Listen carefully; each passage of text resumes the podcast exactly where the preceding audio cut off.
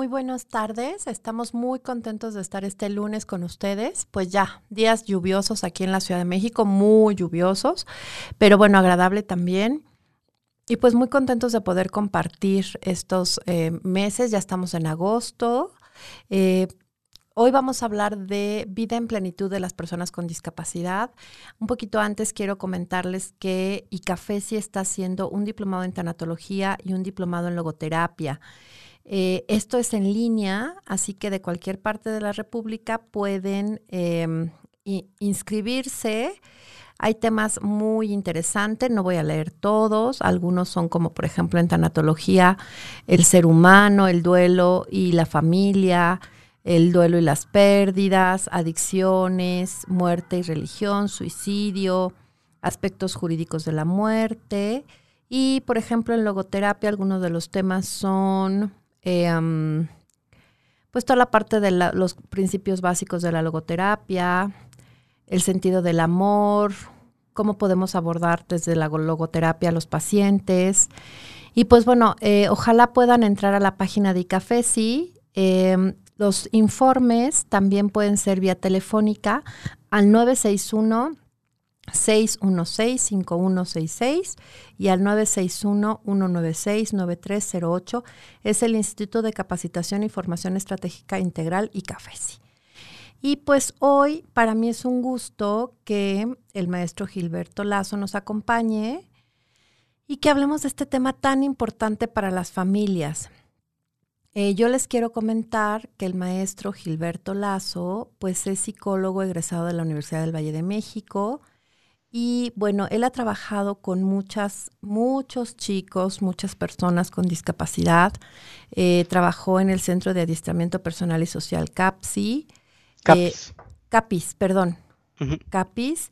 Y también, básicamente en esta institución lo que ayudó fue a programas de vida independiente, por ejemplo, a que los chicos aprendieran a usar el transporte público, chicos con discapacidad intelectual, eh, también actividades recreativas, ¿no? Actualmente él colabora en la Confederación Mexicana de Organizaciones a favor de la persona con discapacidad intelectual y en la residencia Casa Hogar José Barroso Chávez, ¿no? Entonces, pues bueno, él tiene 37 años de trabajo continuo en el área de la discapacidad intelectual. Y bueno, la verdad el trabajo que hace con, los chicos es maravilloso y con las familias, ¿no? Entonces yo le agradezco mucho a Gilberto que esté aquí. Ya tengo también muchos años de conocerlo. Y, pues vamos a hablar de em, la importancia de que las personas vivan con plenitud en el día a día.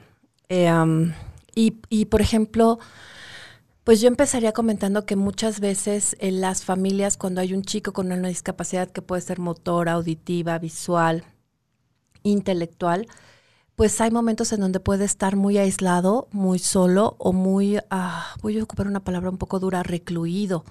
Y entonces a veces no salen, ¿no? Entonces yo le preguntaría a Gil, además de nuevamente agradecerle que esté con nosotros, ¿Qué tan frecuente es que las personas con discapacidad realicen actividades recreativas, Gil? ¿Tú, tú cómo miras esto?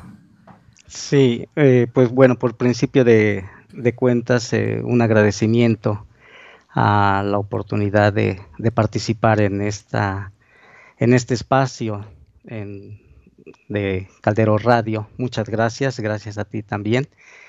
Y pues bueno, eh, las personas con, con discapacidad intelectual, poco participan en, actividades propias de ellos. Sí participan, sí tienen una participación, en el mejor de los casos participan en actividades que son de los hermanos, actividades de los papás, que no son actividades con jóvenes de sus, eh, de sus edades, no son participaciones en actividades que a ellos les interesen, porque son actividades que son del hermano, que son de la familia, en reuniones familiares llegan a participar. Esto es en el mejor de los casos, cuando llegan a tener una actividad. Pero eh, también hay muchas personas con discapacidad intelectual que no tienen este espacio de esparcimiento, de convivencia, de tener un sentido de pertenencia a un grupo con este, intereses afines que eso es lo que le da el valor a las actividades recreativas, que sean con personas de su edad, eh, compañeros, compañeras, y que sean ellos quienes realicen las actividades que a ellos les interesan, que a ellos les gusten, de acuerdo a su edad, de acuerdo a sus intereses. Eso es lo valioso de las actividades recreativas, que sea un esparcimiento para ellos. Además de que es un esparcimiento, eh, algo que no se ve es de que es formativo también para, para ellos. ¿eh? Ahorita eh, vamos a ir platicando, vamos a ir desglosando cuáles son estos puntos formativos para ellos, pero es poca la participación, ¿eh? es poca la participación que hay. Eh, afortunadamente, bueno, ahora ya hay grupos en donde los chicos pueden participar, grupos en donde son exclusivos para las actividades recreativas y que ayudan en esta área. Claro, y aquí hay que recordar algo importante, ¿no? Muchas de las veces cuando nace un niño, puede ser que en el momento del embarazo o en el momento del parto tuvo algunas complicaciones y a veces a los papás les dan el diagnóstico al inicio del, del en el momento del nacer o cuando a veces si no es en el momento del nacimiento cuando el chico empieza a tener limitaciones generalmente para hablar, ¿no? Ahí es donde algo sucede y empiezan a hacer toda esta valoración y entonces ahí, si bien nos va, puede haber un diagnóstico, porque luego los papás tienen que peregrinar, ¿no? En médicos y médicos hasta que les diga qué pasa. Y muchas de las veces, y, yo creo que me toca hacer la dura del cuento, eh, eh, a los papás les dicen que sus hijos van a fallecer pronto porque puede haber otras complicaciones de corazón, en el caso de los chicos de síndrome de Down o de estómago y así.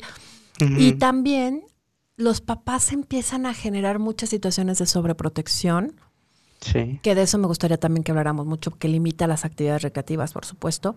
Pero también los miran como bebés eternos, ¿no? Entonces, por supuesto que no van a respetar sus intereses cuando llegan a una etapa de adolescencia o de juventud, ¿no? Y entonces el chico, como tú bien dices, está atado a que si al hermano le gusta, no sé, el fútbol, pues él pues irá al fútbol y si a la hermana le gusta, o, van a las terapias, ¿no? Las, las salidas de, de, de, los hermanos también del otro lado, pues a veces los hermanos tienen que aguantar este tema de terapias del, del, hermano que tiene una discapacidad, ¿no? Entonces, sí creo que eh, cuando el chico llega a la etapa de adolescencia o de adultez y tiene la posibilidad de estar en instituciones y convivir con amigos, y con compañeros y ser independiente, creo que eso es muy útil para todos, ¿no? Ah, sí, para, para todos, ¿eh?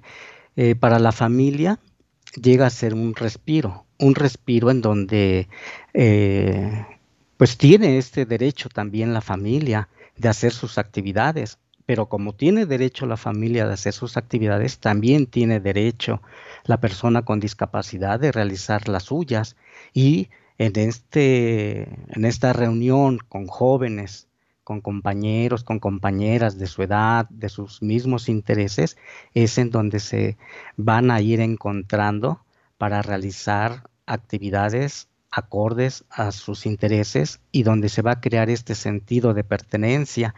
Ahorita que decías, que mencionabas de cuando nace un, niño y que el doctor les eh, comunica eh, un diagnóstico o la familia se da cuenta de que algo sucede, eh, recordé una experiencia que me tocó vivir con una familia.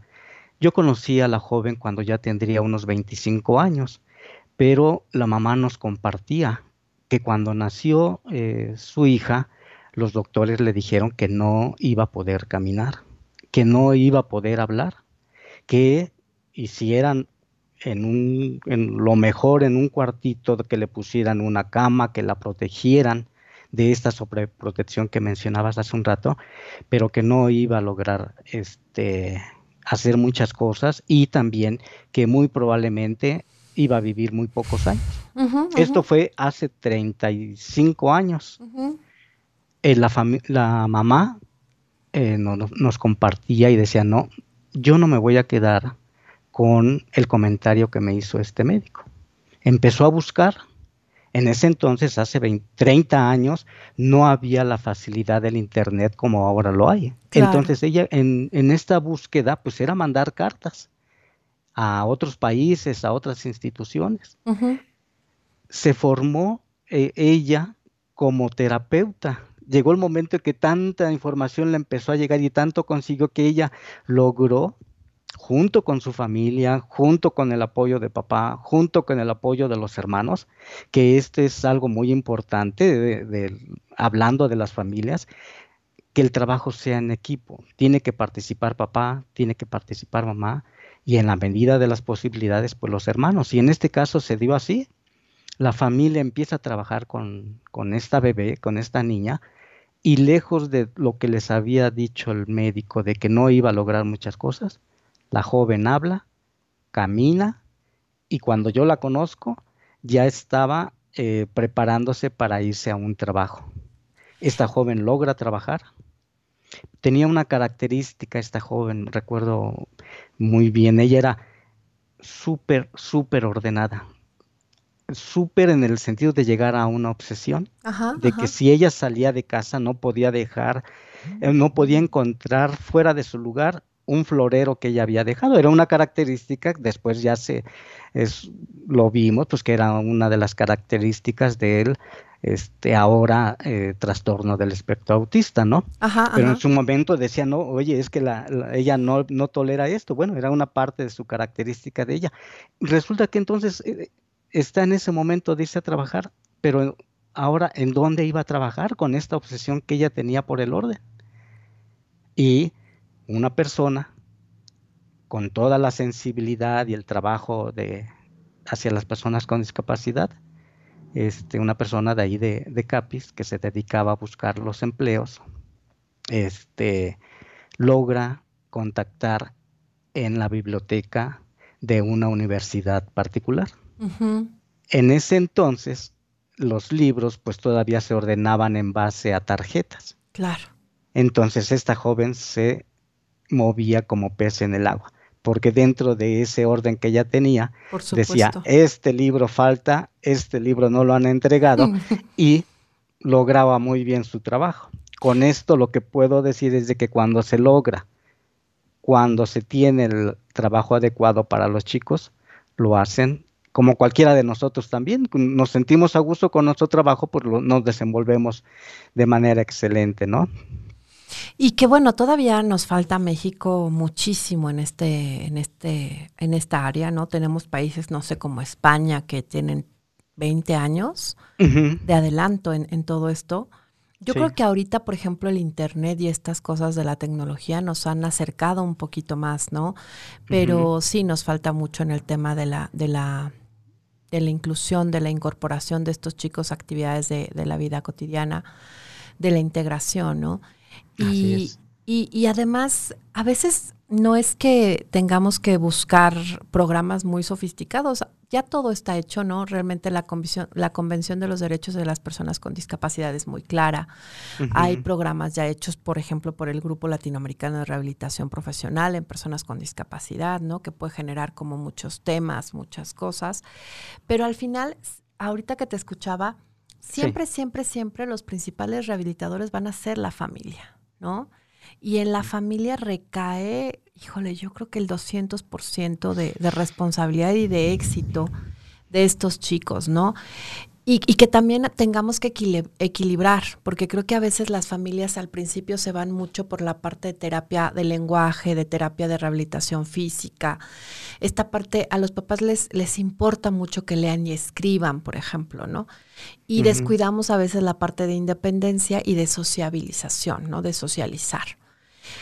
Entonces acá creo que es importante, y la parte emocional no se diga, ¿eh? Entonces creo que la parte de socializar, la parte emocional y la parte también de, que asistamos, que, los podamos mirar. Ahorita estamos en pandemia, pero si no estuviéramos en pandemia y vamos al cine, pues normalmente hay un por, 10% de personas que tienen una discapacidad. Cuando tú, cuando íbamos al cine, el 10% de, de la gente de la sala no tenía una discapacidad. Ni en el súper, ni en una misa, en una parroquia o en un, no sé, en un, en una plaza comercial, ¿no? Entonces sí creo, yo, yo también, igual que tú, pues hay muchísimas eh, anécdotas, ¿no? Alguna vez fuimos a San Luis Potosí con un grupo de APAC. Llegamos a comer como 20 chicos con discapacidad y la verdad es que traíamos una chorcha increíble.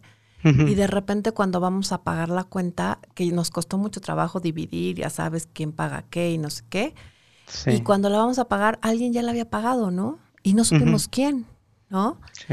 Como también nos tocó alguna vez en el centro histórico de la Ciudad de México que fuimos también a, comer y que la gente se salió porque nosotros entramos al restaurante, ¿no? Entonces, hay de todo. O sea, creo que tenemos que aprender muchísimo, ¿no? Creo que a veces lo que más duele para los papás es el tema de las miradas, ¿no?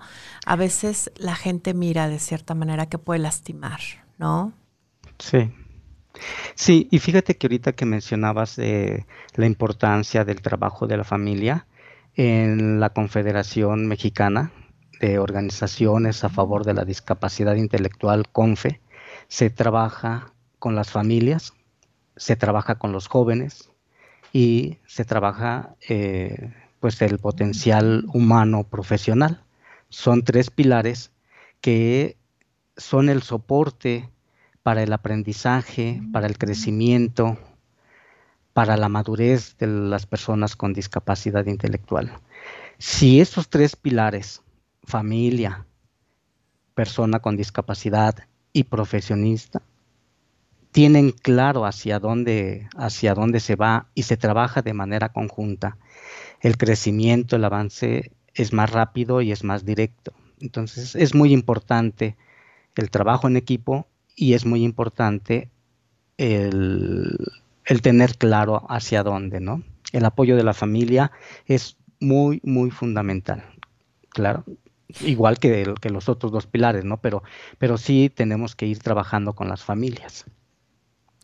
Claro, pero aquí hay algo muy importante.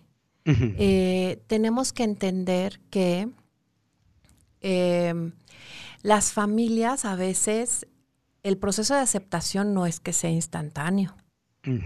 o sea, a veces el papá está como muy em, involucrado y el papá a veces puede estar presente o a veces no, igual que la mamá, ¿no? A veces la mamá es la que está todavía mucho más involucrada. A veces hay una tía, una abuela o alguien más, ¿no?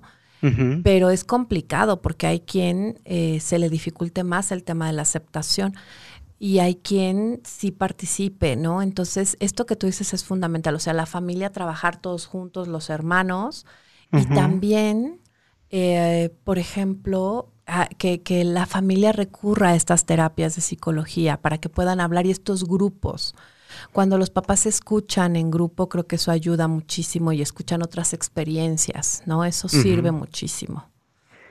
Sí, sí. Y fíjate que eh, sí tienes razón en el sentido de que es la, la mamá quien generalmente se hace cargo del, chico con, discapacidad o en general de la, de la educación, ¿no? Es un, a lo mejor ya por cultura, por formación, la mamá es quien atiende estas, este, estas cuestiones, pero pues la, mira, en, la experiencia que he tenido con, los, con las familias en Confe, he visto papás muy comprometidos, papá, hombre, eh, comprometido en el, en el trabajo. ¿eh? Este, hay varios papás que están comprometidos, hermanos.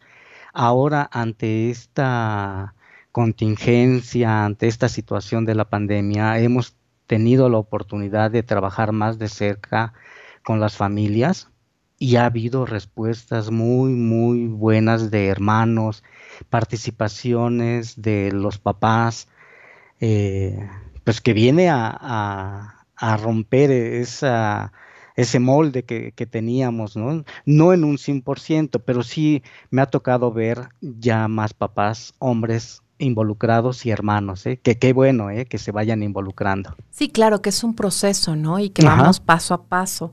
Así es, sí. Y bueno, eh, en cuanto a las actividades recreativas, pues yo ¿A qué lugares tú has llevado grupos de chicos, no? Para que la gente que nos escuche entienda cómo se pueden lograr muchísimas cosas y, yo diría que todas las que los chicos pueden soñar, planear, imaginar, ¿no? ¿A qué lugares han ido, Gil, que tú nos puedas comentar? Mira, de los lugares es a los lugares que cualquier otra persona eh, tiene el interés. Puede, así como yo pueda tener un interés por ir al cine, eh, algún amigo quiera ir al boliche, que quiera ir a tomar un café, pero ahorita me, recordé de una experiencia que, este, que, les quiero compartir. Vamos a, eh, dentro de los grupos o del grupo con el que trabajo, ellos deciden a dónde a dónde quieren ir y tienen que hacer una investigación de pues cuánto les van a cobrar, cómo podemos llegar a ese lugar, si tenemos que llevar algún tipo de vestimenta, qué horario tiene el, lugar para que podamos este, disfrutar de él. Tienen que ir investigándolo ellos, ellos tienen que ir haciéndolo.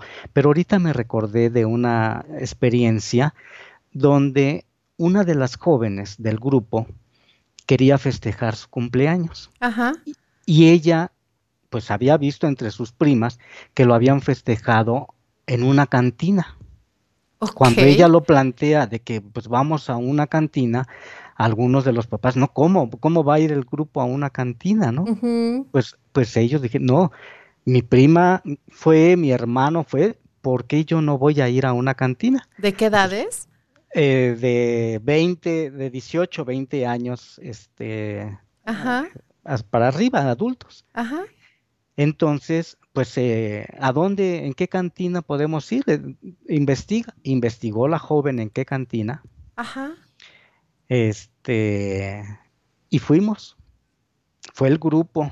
Iban dos chicas con su silla de, de ruedas, una chica este, con andadera, y va todo el grupo, vamos, como cualquier otra persona, como cualquier otro grupo, de, amigos, claro. ¿Y cuántos iban? Pues éramos como unos 20, unos 20 personas. Ok. Llegamos a, la cantina y empezamos a entrar. Cuando llega la chica del cumpleaños, que era una chica que por sus características físicas, pues daba la impresión que era como más joven. Y entonces el señor de la entrada le dice, oiga, no puedes entrar porque aquí es para adultos tú eres una niña. Que además, aquí un paréntesis, los chicos con discapacidad se ven mucho más jóvenes siempre. No sé por qué sea, pero sea parálisis cerebral, sea síndrome de Down, sea auditivo, visual, siempre se ven más chicos, ¿no? Cierro el paréntesis. Y luego... Pues ya le dice, no puede entrar. Ajá. Lo que se hubiera esperado es de que Mm, otra persona, mi esposa, que también me acompaña en esas actividades. Que le mandamos un saludo grande. Ajá. Sí, muchas gracias. Aprovechamos. Ajá. Este, que, que nosotros hubiéramos intervenido. Eso era lo que quizás se hubiera esperado. Claro. Pero no. O sea, ella le detienen y ella resolvió, porque además en otros momentos nos dice, no, no, espérate, yo lo resuelvo. Ella le dice, yo ya soy una persona adulta. Ajá y aquí está mi, mi IFE, mi IFE, IFE en ese entonces, ahora ya INE, dice, y aquí está mi IFE. Y no tiene por qué detenerme y por qué decirme que yo no tengo eh, el derecho a poder pasar. Mis compañeros ya pasaron y yo soy una persona adulta y aquí está mi INE. La chica lo resolvió. Qué bueno.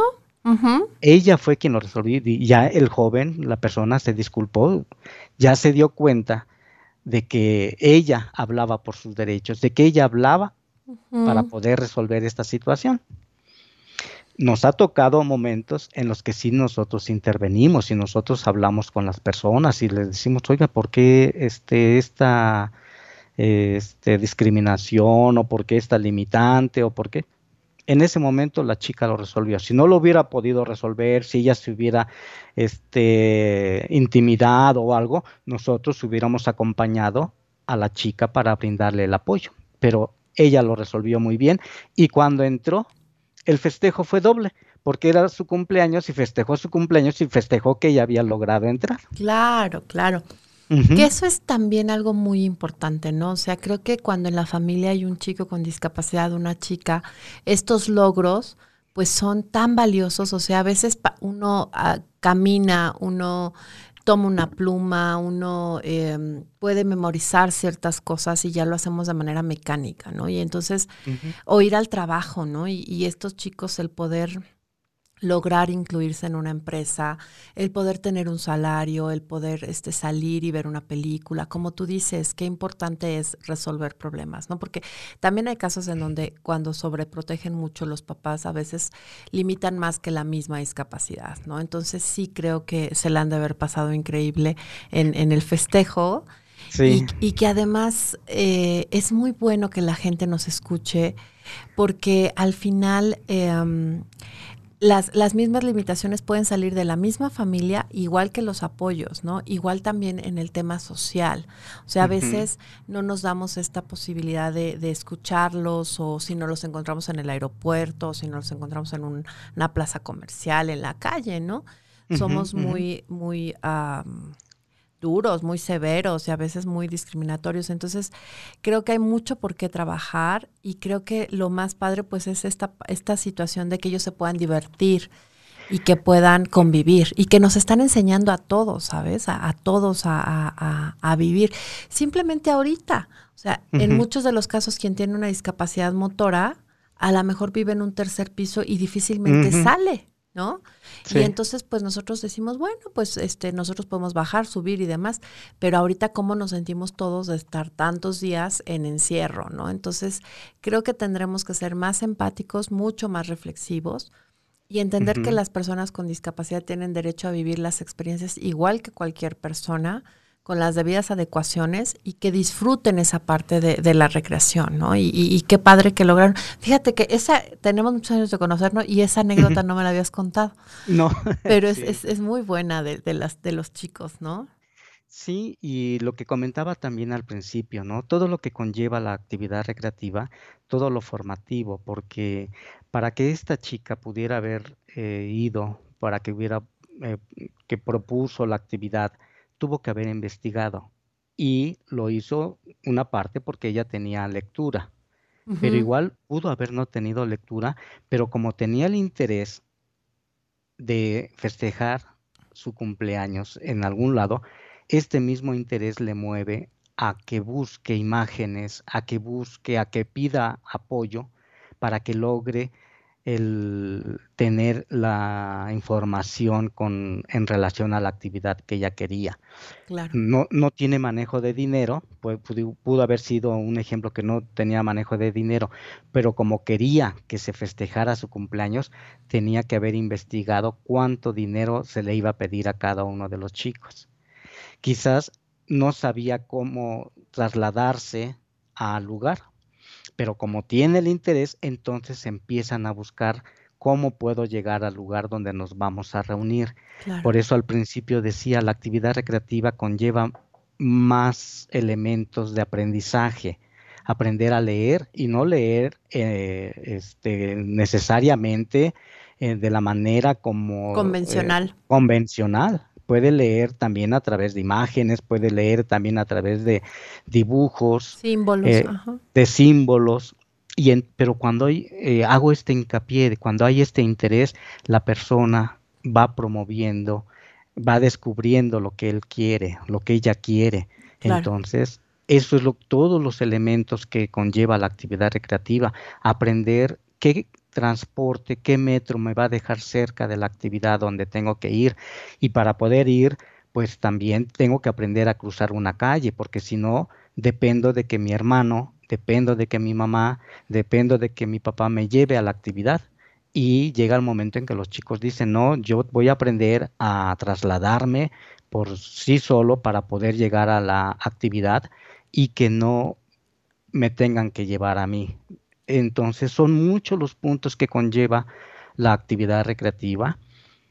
Como, como todas las áreas, o sea, en todas las áreas conlleva más cosas, ¿no? Pero ahorita pues estamos platicando de las actividades recreativas y pues expongo todo lo que me ha tocado ver que los chicos van aprendiendo, aprendiendo a decidir, aprendiendo a, a plantear sus gustos, aprendiendo a decir esto es lo que yo quiero, esto es lo que a mí me gustaría entonces es importante y también eh, quisiera ahorita aquí en este punto recalcar, marcar que pueden, pueden aprender a cruzar una calle, pueden aprender a andar en el metro, pueden aprender a leer, no de la manera convencional quizás, pero pueden aprender muchas cosas. Únicamente hay que encontrar eh, el interés, hay que encontrar la forma, el, método, la forma, el apoyo. El apoyo son de verdad muy, muy este, importante porque encontrando el apoyo también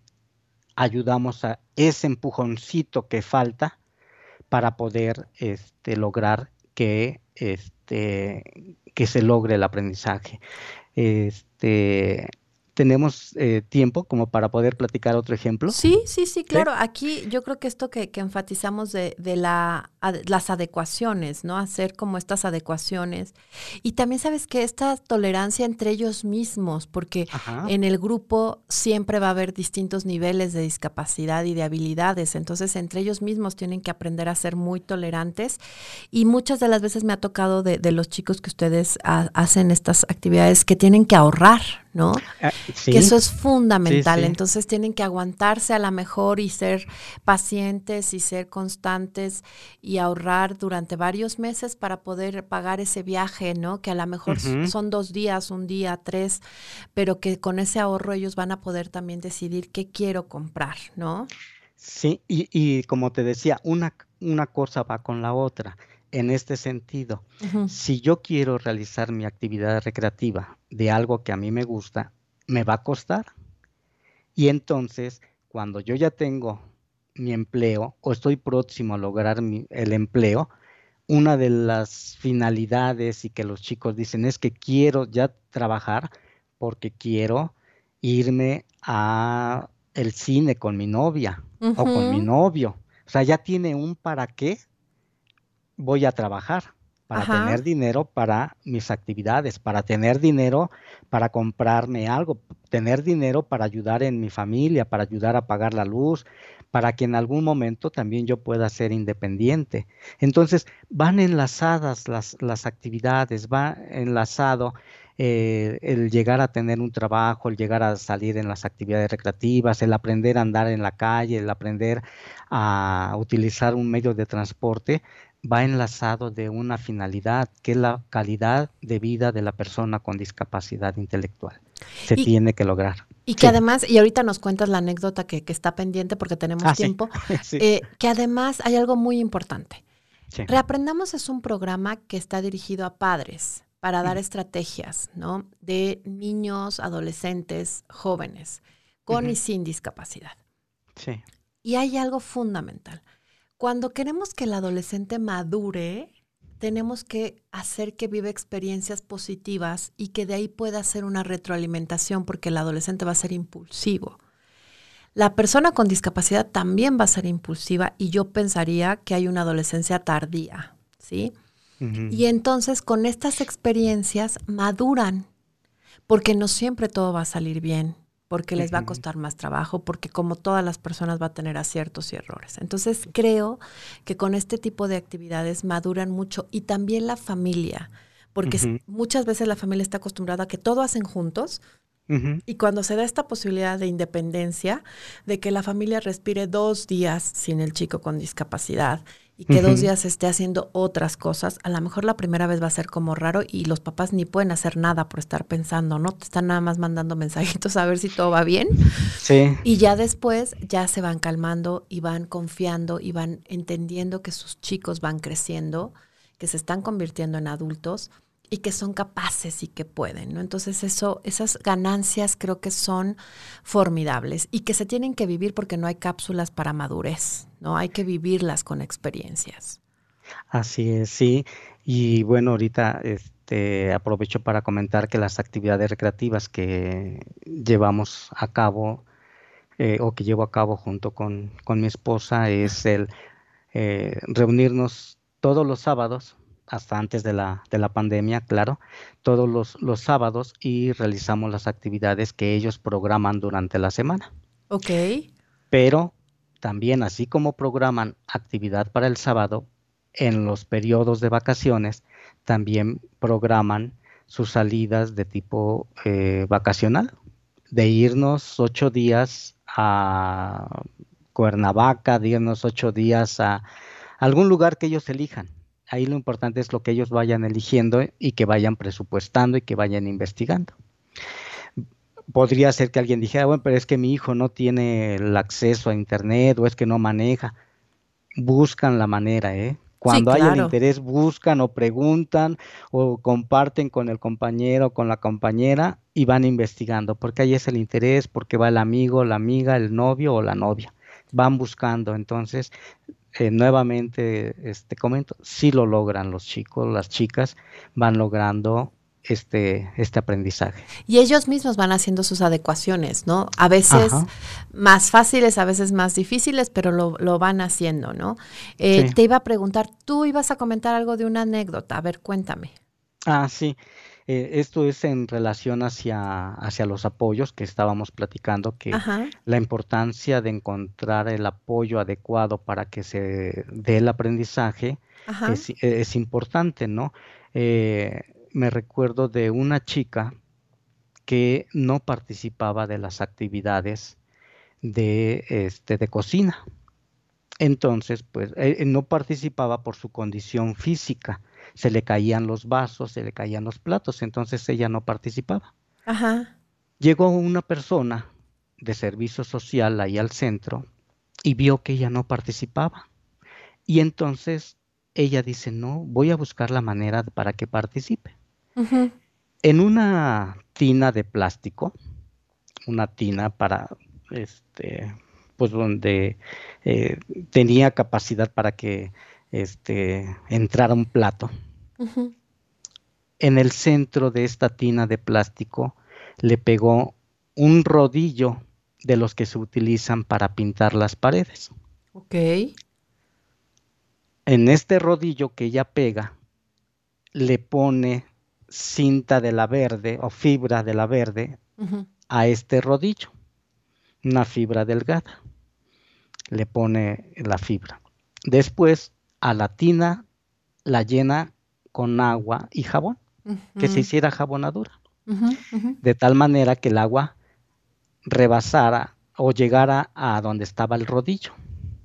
Entonces, con las dos manos le pedía a la chica que metiera el vaso en el rodillo. El vaso se llenaba de agua con jabonadura y entonces le pedía que girara. Con esto ya estaba lavando los vasos. Después sacaba el vaso y lo ponía en el agua para que se enjuagara. Con esto la chica empezó a participar en las actividades de cocina. Claro. Participó y entonces esa autoestima de la chica mejoró. Mejoró, porque ya no era la chica que estaba a un lado viendo la actividad. Otro ejemplo, había un chico que le costaba trabajo amarrarse las agujetas. Y ya era un chico de 25 años. Y todas las mañanas era un una fricción, un pleito entre mamá e hijo. Porque le decía a la mamá, oye, apúrate porque ya nos vamos. Oye, apúrate porque te tengo que amarrar las agujetas. Era un pleito. Porque y además era una dependencia. El joven dependía de que le amarraran las agujetas. Claro. Llegó un momento en que se friccionaron de tal manera que la mamá le apura, el chico se enoja y le avienta el zapato le alcanza a pegar, se fricciona, la mamá ya se iba a regresar pues para, decía ella, yo ya le iba a dar uno, mm. pero se detuvo y entonces nos lo platica. Empezamos a revisar qué tipo de apoyo fue, era el que se le podía brindar a este joven. De las personas que nos estén escuchando, piensen cuál apoyo pudiera ser que se le podía brindar para que no tuviera que amarrarse las agujetas el joven y para que no dependiera de la mamá. Pues el velcro, ¿no, Gil? El velcro. Ajá, Se le puso, la mamá consiguió zapato de velcro y con esto solucionó el que estuvieran friccionándose. El chico empezó a tener eh, independencia en, ese, en, ese, en esa área, en esa actividad, Pero después esto él empezó a ver, si yo puedo hacer esto, también puedo hacer otras cosas. Y la mamá también vio, si él puede hacer esto, tengo que buscar el apoyo para que pueda hacer otras. Fue una reacción en cadenita. Empezó a hacer más actividades. Y con esto se logra la independencia. y con un detalle, pudiera decirse con un detalle que era nada más cambiar el zapato. Claro. Pero muchas veces pues estamos enfrascados, estamos, este, no queremos ir más allá. O la rutina, o es mucho más fácil. Sí. yo como mamá vestirte a ti como hijo para que salgamos rápido, que, enseñarte y que, te vas a tardar, ¿no? Yo, yo tuve una amiga que, que, la quise muchísimo y la quiero y la voy a querer siempre, eh, Beati Molina, que su mamá fundó, funda PAC, que ella se tardaba una hora en tender la cama, una hora con una parálisis cerebral espástica y atetósica. Y, no necesitaba ya atender la cama porque había quien hiciera eso en su casa, ¿no? Pero esa era su actividad, ¿no? Y acababa rendida, acababa bañada en sudor después de tender la cama, pero se sentía muy bien ella de tender la cama, aunque se tardara una hora, ¿no? Entonces, con todos los movimientos involuntarios, con toda la espasticidad lo hacía, y aunque estuviéramos en un hotel, ella todos los días tendía la cama, ¿no? Entonces, Creo que esto que dices de, la autoestima es fundamental, ¿no? O sea, cuando el chico aprende a resolver, la chica aprende a decir yo puedo, soy capaz, pues obviamente su, su, su, autoestima va a mejorar muchísimo. Y también la de la familia, ¿no? Yo, yo, yo miro esos ojos de estas mamás cuando sus hijos empiezan a trabajar o aprenden a andar en el metro o, no sé, o cuando están eh, en estas fiestas que se reúnen, ¿no? Y que se la pasan tan bien creo que es un respiro y es el, decir, pues bueno, estamos avanzando y están logrando cosas padres, ¿no? Porque a veces es lo que te decía al inicio, que, los miran como eternos bebés, ¿no? Y que eso es terrible, o sea, es terrible porque, porque limitamos. Y que se la pueden pasar bien y se la pueden pasar padre y que van a aprender, ¿no? Y habrá alguna vez que haya alguna salida donde la experiencia pues no fue tan buena como con todo mundo, ¿no? Pero es parte de la vida cotidiana. Es lo que te iba a comentar, sí, también. O sea, también puede haber alguien que de, repente por ahí en la actividad ya se está disgustando, ya se está friccionando, pero es parte, así es en todos los grupos de amigos, ¿no? Claro, claro. No todo va a salir bien, o, o alguien investigó un lugar y resulta que llegamos y pues que está cerrado, o que no era el lugar. Bueno, pues es parte de la, de la actividad, como a todos nos puede llegar a suceder. Claro. Y fíjate, nos está escuchando Rosy Núñez Peralta, Alma López, eh, Andrea Núñez y también nos escucha Karina, Espinosa, Blanca Copca, un saludo para todos ellos. Eh, Andrea comenta del programa que tiene Club Amigos Teletón, que por supuesto es muy, muy ah, formativo también para los chicos, los jóvenes que no tienen discapacidad porque conviven y hacen paseos.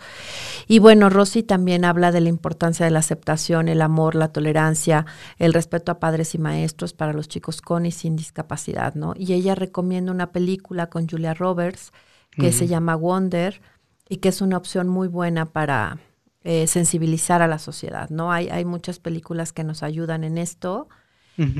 Y pues ah, casi ya estamos llegando como un poquito al cierre, Gil. ¿Tú qué, qué miras que nos hace falta todavía como familias, como sociedad en este tema de la recreación de las personas con discapacidad? ¿Qué tareas tenemos todavía pendientes? Pues, mira, eh, el, tener la idea de que sí se puede, de que sí logran el aprendizaje los chicos, que se requieren de apoyos, que se requiere de trabajar en, equipo, de que antes eh, decíamos es que darle la oportunidad, no es ya darle la oportunidad, es su derecho que tienen como personas. Claro. Entonces, como personas como cualquier otra eh, gente, tenemos derecho a la diversión, tenemos derecho al trabajo, tenemos derecho a la salud y entonces eh, respetar ese derecho, fomentar el trabajo y eh, de manera este, personal en la experiencia que me ha tocado ver a los chicos desde que no sabían cruzar una calle y que ahora se mueven por gran parte de la ciudad les puedo decir que sí pueden hacerlo, que hay miedo, sí, sí hay miedo, si con una persona o con nosotros que no hay discapacidad, este, da temor o nuestra familia nos dice cuidado con una persona que requiere de apoyos, que requiere de acompañar, pues el miedo es entendible en las familias que, que lo va a ver, pero hay que trabajarlo. Hay que, por eso es la importancia de trabajar también con la familia, de irle dando elementos a, a los chicos, a las chicas, para que entonces, al tener elementos, van a poder realizar sus actividades y ese miedo que la familia tiene empieza a disminuir, empieza a desvanecerse, porque se empieza a dar cuenta que, que sí pueden hacer eh, las cosas, ¿no? Y es eh, respetar ese, ese derecho. Claro. sí, y me tocó eh, conocer a personas hace 37 años que actualmente ya tienen su trabajo, que actualmente eh, están viviendo solos o viven con un hermano, pero son autosuficientes. Porque, pues, si ellos ahorita tienen 50 años, ¿cuántos años pueden tener los papás? Si es que viven todavía. Si es que viven todavía. Claro que esto es, un tema difícil, pero bueno, como papás estamos de paso y en la medida que los enseñemos a ser muy independientes, eso les va a generar muchos beneficios para toda la familia. Así es. Sí. Fíjate que... Entonces, ajá, dime, dime. Sí, entonces, de verdad decirles que, que sí se puede, que sí, sí aprenden este, muchas cosas los chicos, únicamente pues hay que brindar el apoyo y ir acompañando. Fíjate que hace muchos años, yo creo que más de, no sé, más de 25 por ahí, 25 años más o menos, eh, me acuerdo mucho que en APAC le celebrábamos el Día del Estudiante a los chicos, ¿no? Y les hacían su sándwich y su baile, ¿no? En un salón. Y entonces, pues yo, yo era muy, uh, era muy joven, pues, y muy desbocada, como sigo siendo ahora, creo. y en ese tiempo a, mi jefa, que, que, quise mucho, a Marta Algadillo, le dije, oye, ¿por qué no le hacemos una disco a los chavos, no? En la mañana, una como matiné. Y ella me dijo, pues investiga, si se puede, lo hacemos. Y en ese tiempo eh, investigamos en, varios lugares y quien nos abrió la puerta fue un lugar aquí en Revolución, que había una disco que era pues toda como eh, te metías y era este redonda y era todo está oscuro, las luces, la música, ¿no? y, pedimos el apoyo con un con el gerente que era curiosamente conocido de una amiga de aquel tiempo.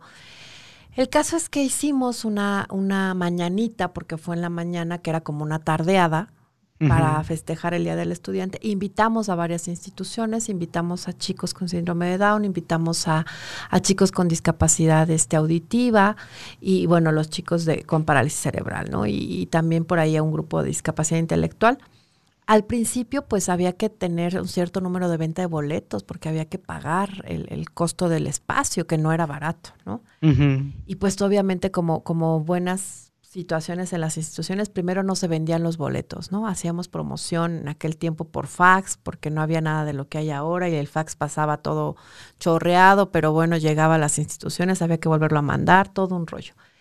Y al final eh, esperábamos, recuerdo, creo que como 200 personas. Al final llegaron 250. El lugar era muy grande, que había mucha más gente. Fue un éxito el evento y era tan lindo ver convivir a, a los chicos en la mañana una actividad diferente, les ofrecieron refresco y les pusieron este un poco de botana, eh, pero les sirvieron los refrescos como si fueran bebidas con alcohol, ¿no? Pero era solamente refresco. Y les hicieron en aquel tiempo un espectáculo de rayo láser, ¿no? Y la verdad es que tú miras las caras y, no pararon de bailar, o sea, bailaron de principio a fin, ¿no? Con una energía y, la verdad es que se la pasaron muy bien, ¿no? Entonces sí. creo que este derecho a la diversión, a sentirnos bien, a estar felices, creo que es importantísimo, ¿no? Entonces, de repente, eh, no porque tengamos una discapacidad o una limitación, eso significa que no vamos a poder sonreír o que no vamos a poder disfrutar de las cosas, ¿no? Entonces, a mí me encanta el trabajo que ustedes hacen mi mayor reconocimiento para ti, para tu esposa y, a estos papás que, que, se animan, ¿no? Y que confían y que saben que esto les va a ayudar mucho. Y bueno, qué padre que los chicos y ojalá que sean más. ¿Dónde te pueden encontrar, Gil, las personas que estén interesadas sí, en este programa?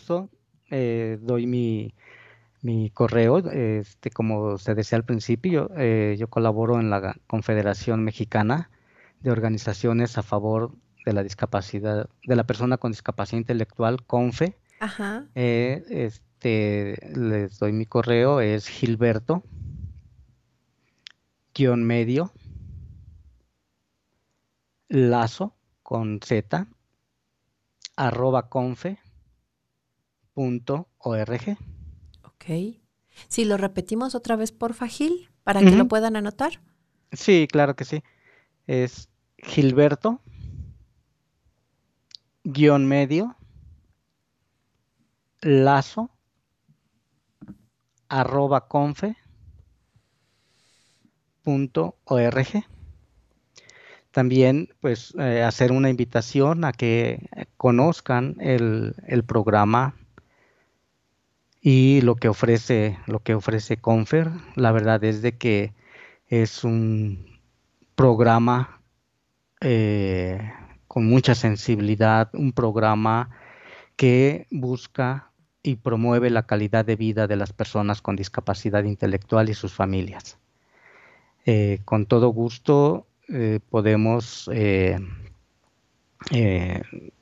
hacer una entrevista o que conozcan las instalaciones, que conozcan el programa cuando regresemos, claro, después de esta contingencia, pero pues ver si puede ser una opción, que eso es lo importante que Confe eh, plantea, que Confe sea la mejor opción de atención hacia la persona. No se quiere eh, que ingrese un joven por, por ingresar, sino que realmente Confe eh, le ofrezca lo que está necesitando y que sea su mejor opción para la persona con discapacidad intelectual. ¿A partir de qué edad pueden estar eh, participando en este proceso de, selección y de, bueno, de entrevista y de que puedan hacer toda la valoración? ¿A partir de qué edad? De los 15 años para el programa de capacitación, pero eh, también se da este, atención eh, a bebés desde 45 días de nacidos hasta los 6 años en un programa de estimulación temprana. Termina, termina los 6 años de, la atención eh, de estimulación. Eh, ahí está la inclusión, la familia, a veces acompañada por la persona que coordina el área de estimulación, acompaña para la inclusión educativa en, en nivel primaria, ¿no? Ok, ok. Y ya cuando cumple los 15 años, este, la persona puede eh, incorporarse al área de capacitación este, laboral. ¿Y cuál es la página de Confe para que los papás y las personas interesadas puedan buscar? Y además hay las mejores galletas del mundo mundial que hacen los chicos, que son deliciosas. Y ahí las pueden eh. también comprar. ¿Cuál es la página, Gil? Es www.confe.org. Perfecto. Entonces, pues bueno, es una opción. Eh, busquen también que los chicos hagan actividades. Eh, por supuesto, estas experiencias que, hemos comentado aquí, toda esta riqueza que hablábamos de la importancia de que los chicos aprendan a resolver, aprendan a, ellos mismos realizar sus propias adecuaciones, a generar toda esta madurez y a que ellos puedan sentirse capaces de hacer las cosas y que favorece mucho su autoestima, pues va a ser acompañados de la familia y de las instituciones, ¿no? Entonces, para mí es un gusto el que, el que hayas estado aquí. Este, llevábamos muchos meses invitando a Gil, pero siempre hay muchas actividades que él tiene y que a veces este, no se puede, ¿no? Pero yo te agradezco muchísimo, Gil, muchas, muchas gracias. Em, y bueno, siempre este es un foro abierto para que todas las actividades que se tengan aquí las pueden comentar, las podemos anunciar y que las familias sepan que también hay una opción más de, integración y de actividades, porque a veces las familias se pueden sentir muy solas, ¿no? En este proceso. Y entonces estamos para, pues, todos estos años que hemos vivido con diferentes instituciones y, familias que sí sean de provecho para que se sientan acompañados. Gil, en verdad un gusto. Sí, ya nada más eh, comento.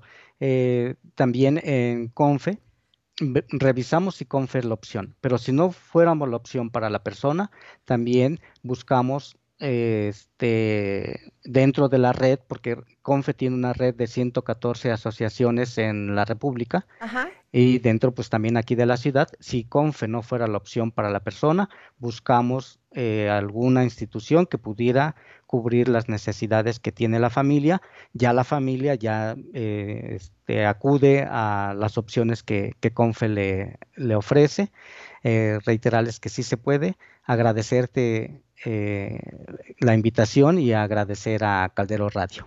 Un gusto, Gil. Y pues Igualmente. bueno, quédense con toda la programación en la semana. Bonita semana, coman rico. Un gusto. Síganos, por favor, en todas las plataformas. Que estén muy bien.